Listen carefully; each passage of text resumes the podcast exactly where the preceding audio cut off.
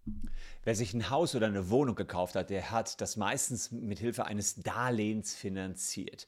Und jetzt ändern sich manchmal Umstände, ihr wollt raus aus dem Darlehen. Es gibt dann auch die Möglichkeit, da rauszukommen. Diese Möglichkeiten zeige ich euch gleich. Nur dummerweise wollen die Banken dann oft eine sogenannte Vorfälligkeitsentschädigung von euch haben. Ich habe darüber letztens hier an dieser Stelle schon mal berichtet. Und es gibt allerdings gute Möglichkeiten, diese Vorfälligkeitsentschädigung, die teilweise fünfstellige Summen erreichen kann, zu vermeiden. Wie das alles funktioniert, zeige ich ich euch in diesem Video.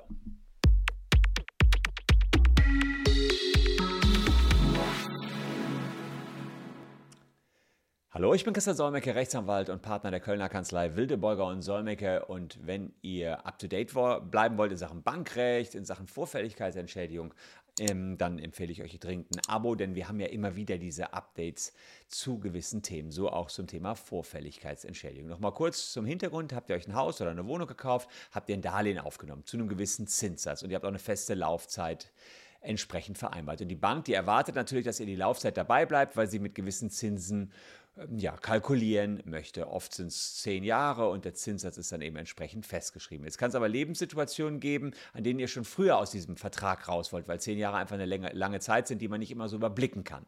Und das könnt ihr auch. Das ist ein berechtigtes Interesse, dass ihr früher aussteigt. Das ist im Gesetz alles klar so geregelt. Die Gründe sind vielfältig. Ihr habt Familienzuwachs bekommen, braucht ein größeres Haus, möchtet die alte Immobilie doch irgendwie verkaufen. Ihr habt euch scheiden lassen, plant, äh, dass der Erlös der gemeinsamen Immobilie für privaten Neustart äh, klappen soll. Äh, ihr möchtet Belastung durch die Rückzahlung senken, weil ihr einen Kredit mit günstigeren Konditionen haben wollt, mit niedrigeren Zinsen und, und, und. Wenn ihr jetzt der Bank sagt, ich kündige mein Darlehen, müsst ihr eben entsprechend eine sogenannte Vorfälligkeitsentschädigung zahlen. Klar, die Bank sagt, naja, uns gehen ja Zinsen durch die Lappen. Wir haben ja kalkuliert, dass wir in den nächsten 5, 6, 7, 8 Jahren noch immer Zinsen von dir bekommen. Und weil diese Kalkulation jetzt für uns nicht mehr aufgeht, wollen wir als Bank dafür diese sogenannte Vorfälligkeitsentschädigung haben. Soweit, so gut. Das kriegen die Banken auch. Die kriegen eine Vorfälligkeitsentschädigung.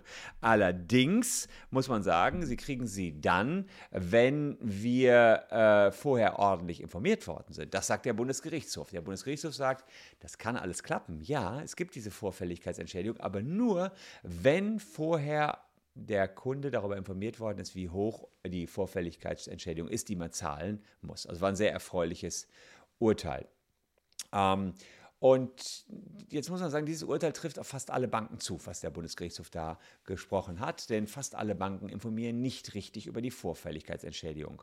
Manche Kreditgeber geben nicht die konkrete Berechnung an, manche machen schon Fehler bei den Informationen zur Laufzeit des Vertrages oder zum Kündigungsrecht und deswegen sind die meisten von euch dazu berechtigt, die Vorfälligkeitsentschädigung zurückzuholen oder ja zumindest aus dem Vertrag noch vor Ende der Zinsbindungsfrist auszusteigen und das Darlehen abzulösen.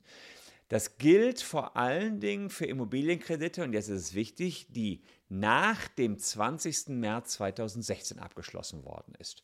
Nach dem 20. März 2016. Da kann man sich die Vorfälligkeitsentschädigung zurückholen. Das sind die meisten Banken sind betroffen, Sparkassen, Volksbanken, Sparda-Banken, Deutsche Bank, DSL Bank, ING, DIBA Bank und so weiter.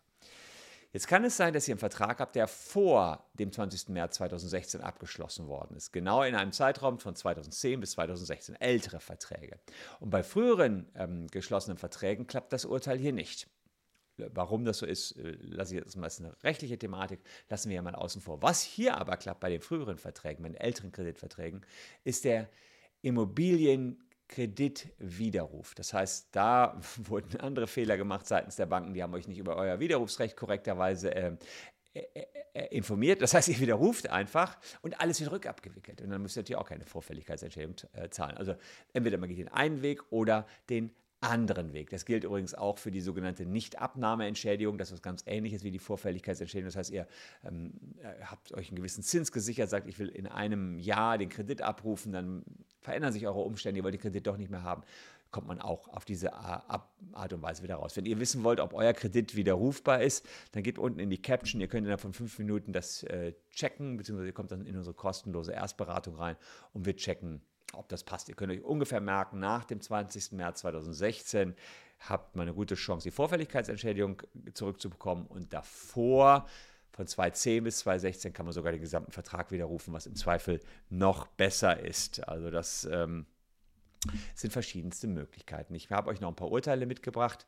Hm, wer das wissen möchte, das Landgericht Rostock hat jetzt geurteilt, dass ein Versicherungsnehmer, der seinen Kreditvertrag gekündigt hat, eine Vorfälligkeitsentschädigung zunächst von 23.000 Euro zahlen wollte, gar nichts zahlen muss, denn die Bank sei dazu verpflichtet, die Berechnung der Vorfälligkeitsentschädigung klar und verständlich darzulegen. Die Ostsee-Sparkasse habe das versäumt. Für den Darlehensnehmer sei es nicht möglich gewesen, nachzuvollziehen, welche Belastung auf ihn zukomme. Das ist der typische Fall. Man kann es nicht ausrechnen.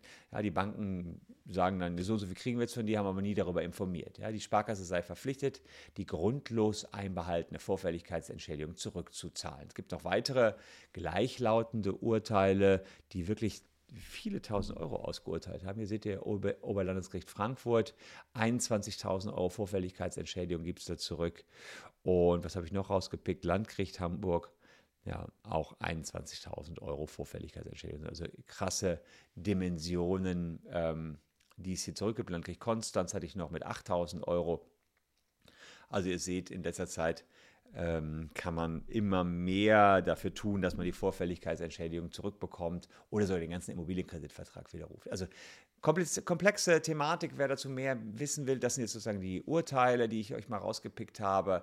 Aber wer ja, persönlich beraten werden will, der geht unten in die Caption. Wir haben ein ganzes Team von Beratern. Und wenn ihr eine Rechtsschutzversicherung habt, dann ist es sowieso unproblematisch. Dann kann man natürlich ohne Umschweiche der Bank mitteilen, dass sie hier Fehler gemacht hat und dann entsprechend auch die ja, fünfstelligen Summen zurückfordern. Das lohnt sich schon richtig. Äh, insbesondere auch, wenn man beispielsweise einen neuen Kredit abschließen will bei den immer noch geltenden Niedrigzinsen. Das steigt natürlich rasant gerade. Da muss man also jetzt auch ein bisschen Gas geben, bevor wir dann wieder hohe Zinsen haben. Aber lohnen tut sich allemal noch.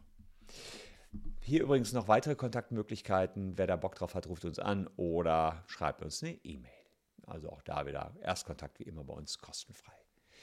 Für alle, die kein Haus haben, sondern äh, und keine Wohnung haben und überhaupt keinen Kredit aufgenommen haben, sondern das alles Cash bezahlt haben, ja, denen kann ich auch nicht helfen. Aber für die habe ich noch zwei Videos, die euch ebenfalls interessieren könnten.